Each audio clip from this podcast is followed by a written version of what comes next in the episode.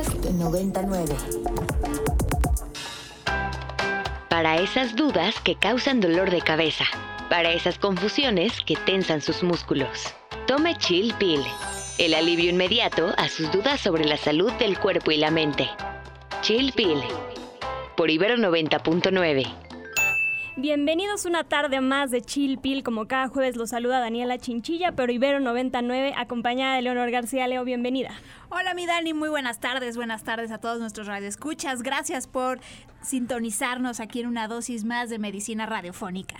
Leo, pues les recordamos nuestras redes sociales, nos encuentran en Twitter en arroba ibero99fm con el hashtag chillpil, en Instagram como chillpil99 o nos pueden contactar a nuestro número en cabina al 55 529 25 99. Así es, y recuerden que estamos también en la plataforma de su preferencia.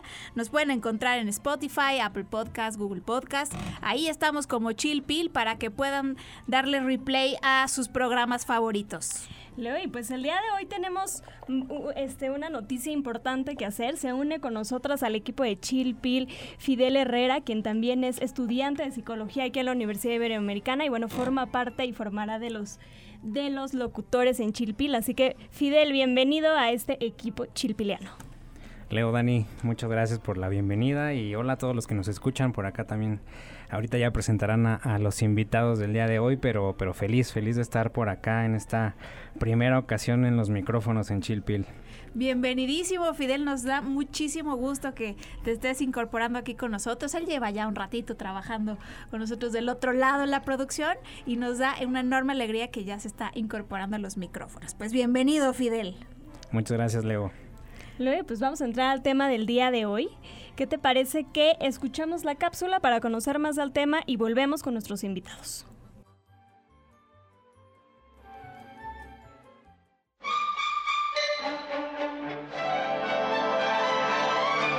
fácil es sentirse bien. Un vaso, agua y ya está. Aquí te traemos tu cápsula.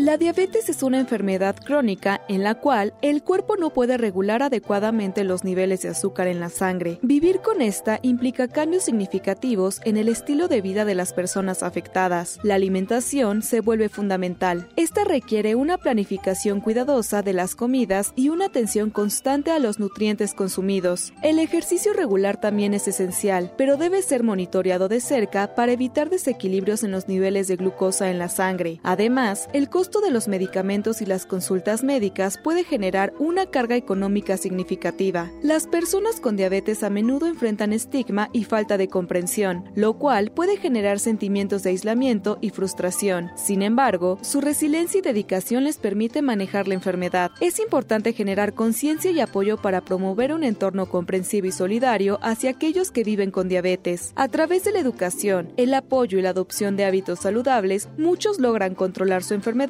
y llevar una vida plena. Bienvenido al diván.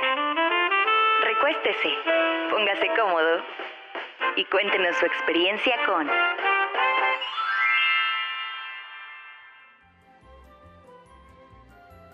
Y el día de hoy nos acompaña en Chilpil, aquí en nuestra sección del diván, Víctor Nabucodonosor Melgarejo, mejor conocido como Nabuk, nuestro querido Nabuk. Bienvenido, después de haberlo dicho bien porque lo estoy practicando y a la verdad me trabé, perdóname. Lo hiciste muy bien. Él es jefe de contenidos musicales aquí en Ibero 99 y bueno, pues como todos ya saben, la sección del diván tiene la intención de que eh, eh, un paciente que vivió con algún tipo de enfermedad, en este caso hoy vamos a hablar de la diabetes, nos cuente su experiencia y bueno, Nabuk, estamos más que agradecidas por habernos dado este espacio para compartirnos tu experiencia en referencia a la diabetes. Al contrario, muchísimas gracias. Muy contento de compartir mi experiencia con ustedes. Y de igual manera nos, nos acompaña el doctor Daniel Illesca Zárate, quien es nutriólogo y doctor en nutrición poblacional. Él es profesor eh, de tiempo completo en el, en el, Tecnológico de Monterrey, Campus Ciudad de México, y también es investigador en el Instituto Nacional de Nutrición y Ciencias Médicas, Salvador Subirán. Bienvenido Daniel, gracias por estar con nosotras el día de hoy en Chilpil. Muchas gracias Daniela, muchas gracias Leonor.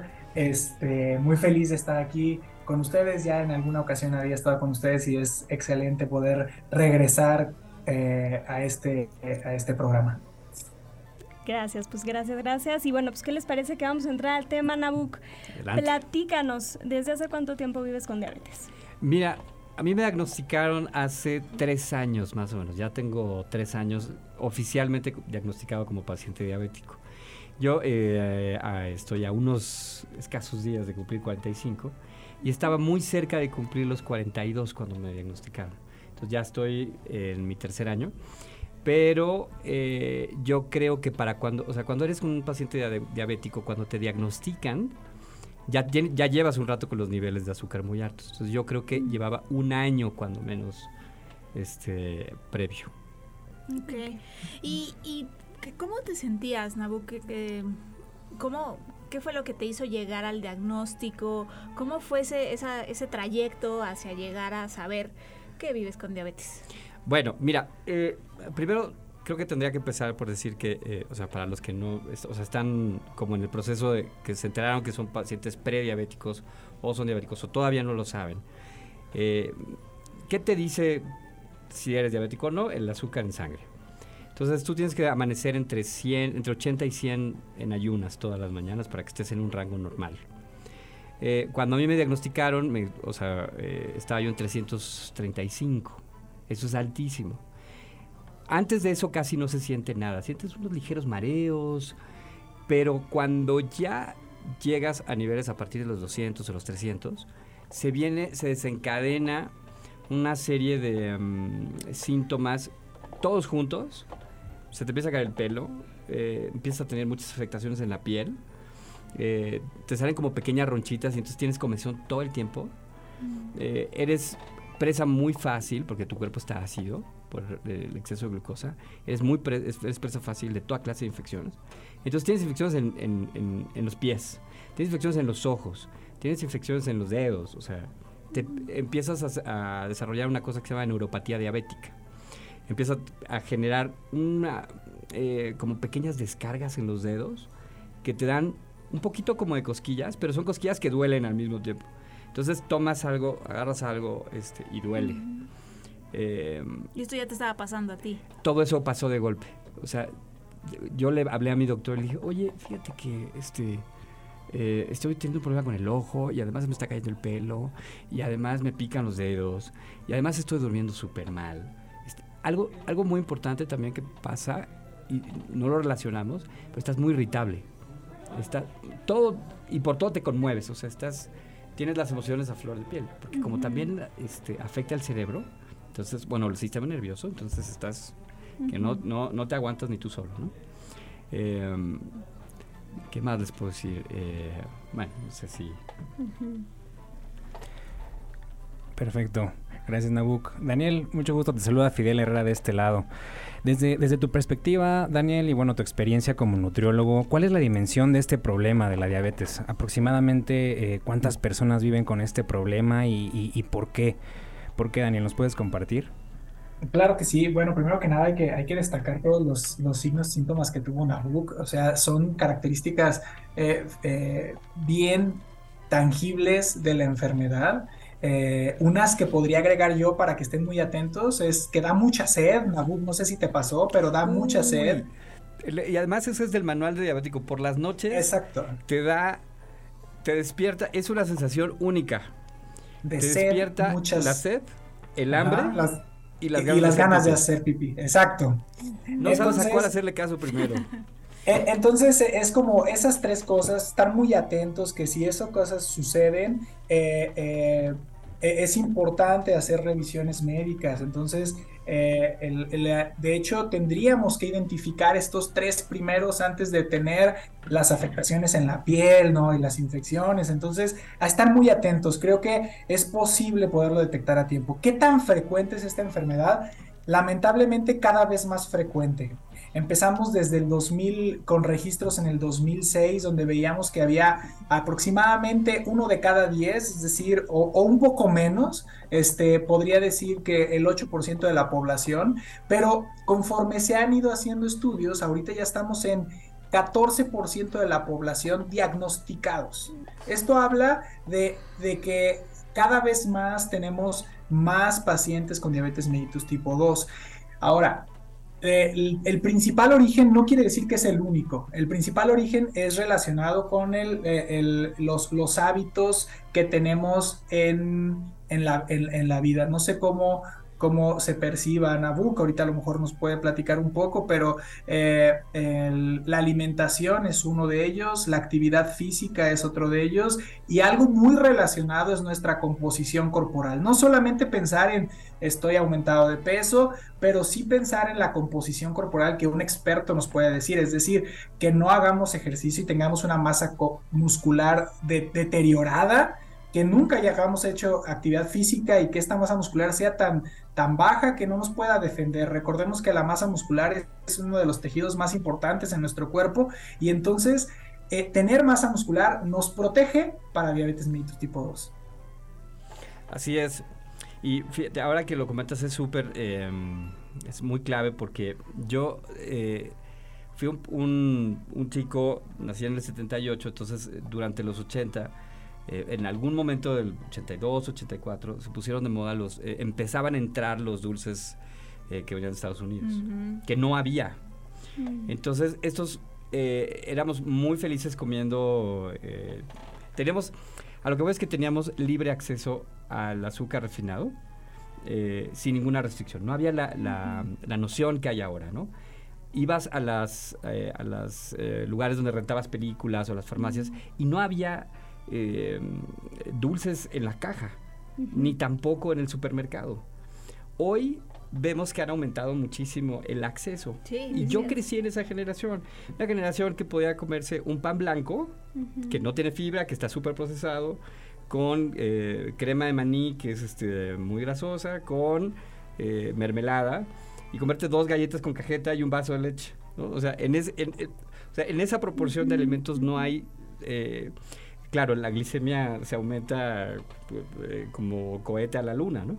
Y desde muy jóvenes estuvimos expuestos a tener libre acceso y tenías dinero para ir a la escuela y, a la, escuelita nos, llevábamos este, bebidas azucaradas, ¿no? Eh, Cierto. Eh, exacto, más la fruta, más el sándwich, o sea, no había no había una idea de que debías controlar eh, el, consumo de carbohidratos. Claro, sí, eso que sí es bien interesante, porque creo que fueron justo los años en los cuales la industria alimentaria empezó a avanzar, empezó a innovar y como que avanzó más rápida la oferta de alimentos procesados, ultraprocesados, que ya hemos hablado de esa diferencia de los alimentos ultraprocesados eh, en comparación con las campañas de, de alimentación saludable, empezaron a aumentar también las porciones de los alimentos que nos vendían en los supermercados fuimos pasando de las palomitas chiquitas en el cine a las palomitas en Mega Jumbo, ¿no? En estos años, ¿no? Entonces sí, esto, esto es bien, bien, bien cierto, Dani. Así es, y bueno, pues eh, a lo mejor regresando de una pausa musical que vamos a hacer, a mí me gustaría preguntarle un poco a Daniel Illescas en relación a si hay memoria, ¿no? O sea, Nabucco habla un poco sobre este, de cómo, o sea, cómo en una brecha generacional hubo esta disponibilidad de este tipo de, de, alimentos, ¿no? Eh, lo, que lo que condicionó este consumo incrementado de azúcares refinadas. Y bueno, pues a ver si eh, ahora que él dice, ¿no? Hace tres años me diagnosticaron, eh, durante el tiempo, vaya, desde su infancia a la fecha, se creó como una memoria en el cuerpo que condicionó este diagnóstico de diabetes. Pero, ¿qué les parece que vamos a una pausa musical y volvemos? Vamos a escuchar Espantapájaros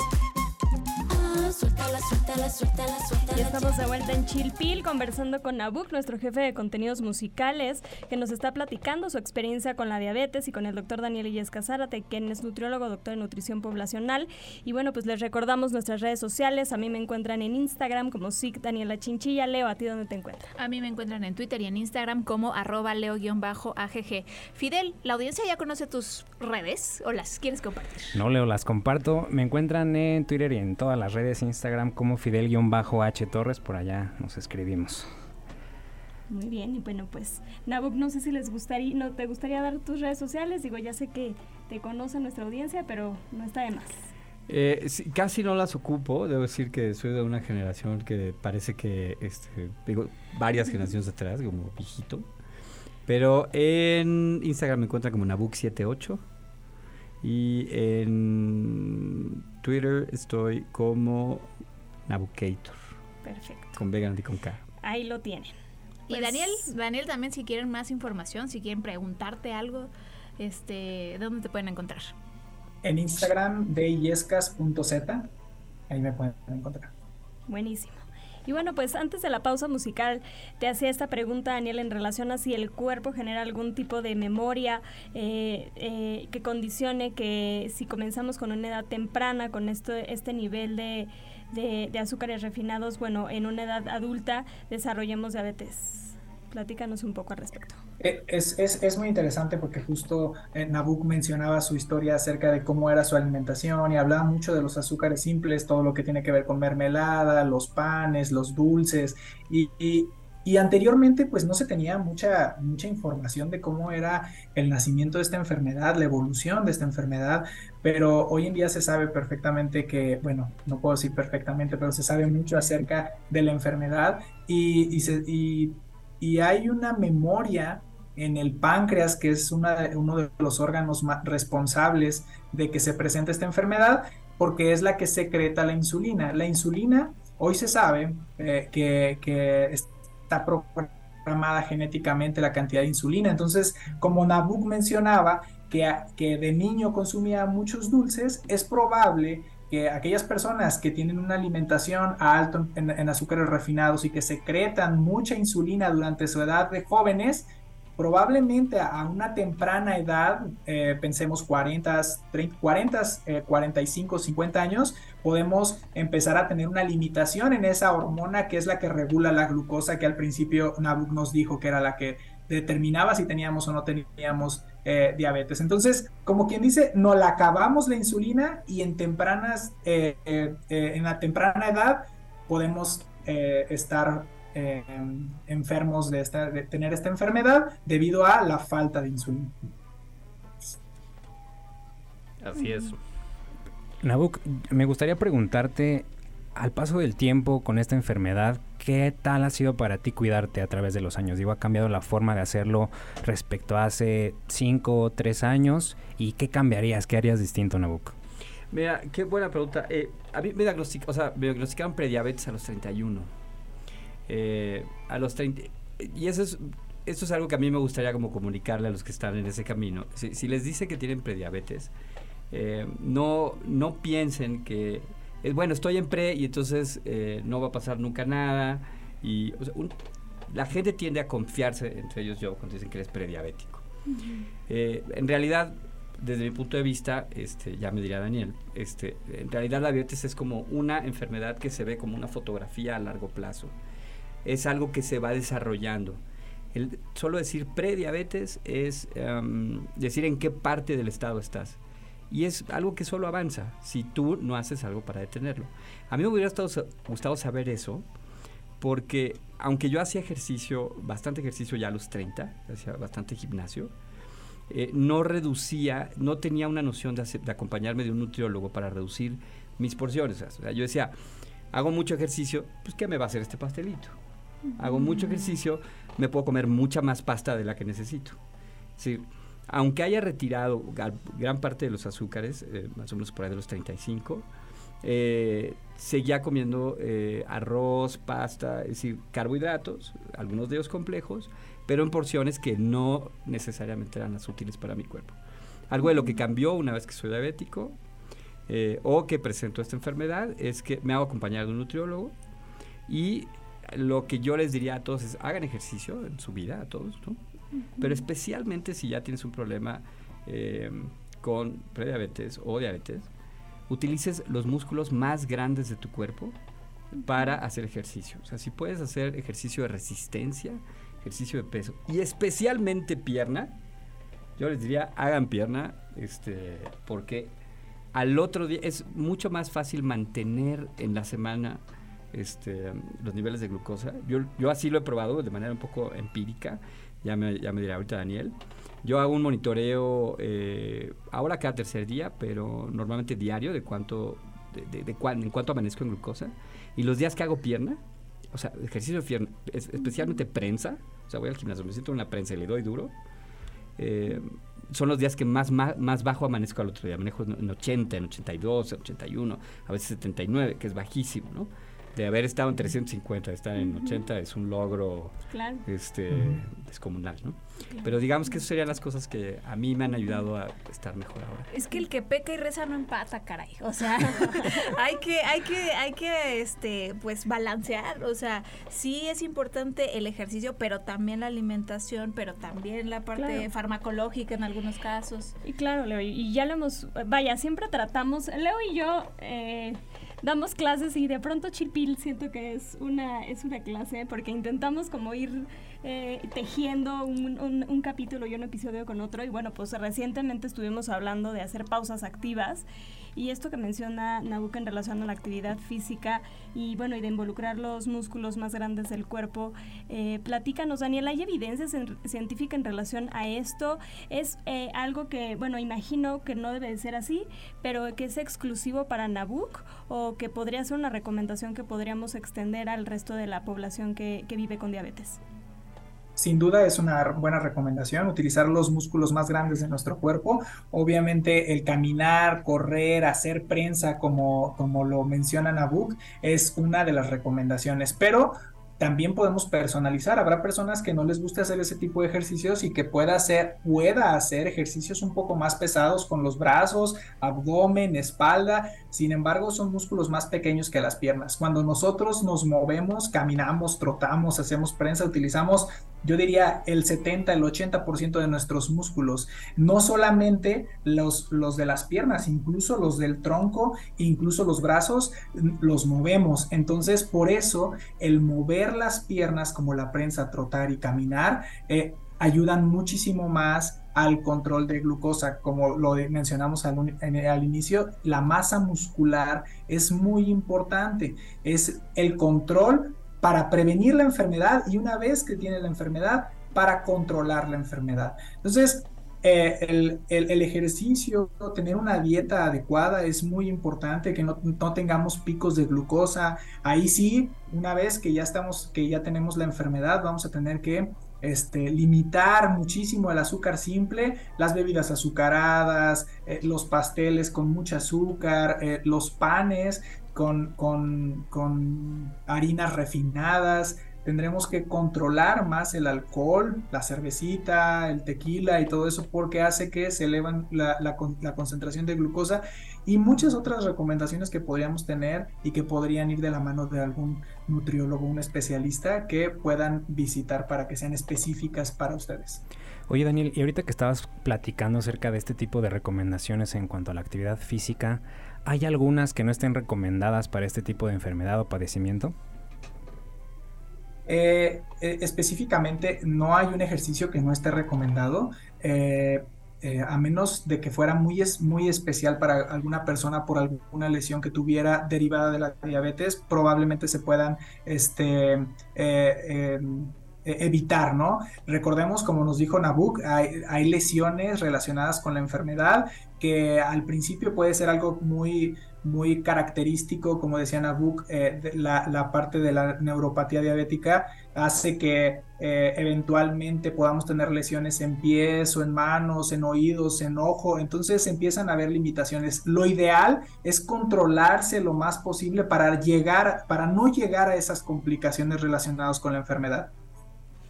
Excelente. ¿Y cómo estás ahora, Nabuk? ¿Cómo, cómo vives ahorita? ¿Estás, este, ¿Te ha sido fácil mantener este cuidado? Eh, sí, o, creo que eh, la clave es la disciplina y la disciplina es hacer las cosas cuando no las quieres hacer. O sea, uh -huh. esa es la clave. O sea, pararte sí. y decir, eh, si puedo, sí lo voy a hacer, aunque no tengas muchas ganas, hacer ejercicio. Y si no, eh, si tú cuidas de tu sangre, o sea, lo más importante de la diabetes es que cuides de tu sangre, que sepas que la sangre va por todos lados y llega a todos lados. Entonces, si la, la, sangre tiene azúcar, genera inflamación en el ojo, en el páncreas, en las manos, en los dedos. Entonces, tener esa noción de que la sangre es lo más importante de cuidar, eh, hoy me, es, me, hace mucho más sencillo estar eh, en un régimen de alimentación. Me hago acompañar de, de mi endocrino, de mi nutriólogo y de ejercicio constante. Y entonces estoy, o sea, realmente mucho mejor. Claro, qué bueno, qué bueno. Es un trabajo multidisciplinario, disciplinario, ¿no? Bueno, Leo, pues así llegamos al final de una tarde más de Chilpil. Muchísimas gracias a Nabuk, gracias Daniel por estar el día de hoy con nosotras. Así es. No sé si quieren recordarnos rápidamente sus redes sociales para ponerse en contacto con ustedes. A lo mejor, no sé, alguien quiere compartir este la experiencia también con Nabuk, eh, preguntarle algo a Daniel. Nabuk78 en Instagram y Nabukator en Twitter. Y deyescas.z en Instagram. Perfecto. Bueno, pues no nos vamos sin antes agradecer a Fidel, a Dani, a Carmen Díaz Leal y a Rox por su trabajo en la producción. Nos escuchamos la próxima semana.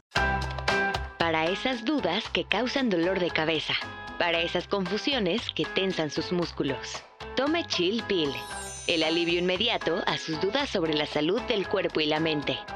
Chill Pill, por Ibero 90.9 contenidos como este, descarga nuestra aplicación disponible para Android y iOS o visita ibero909.fm.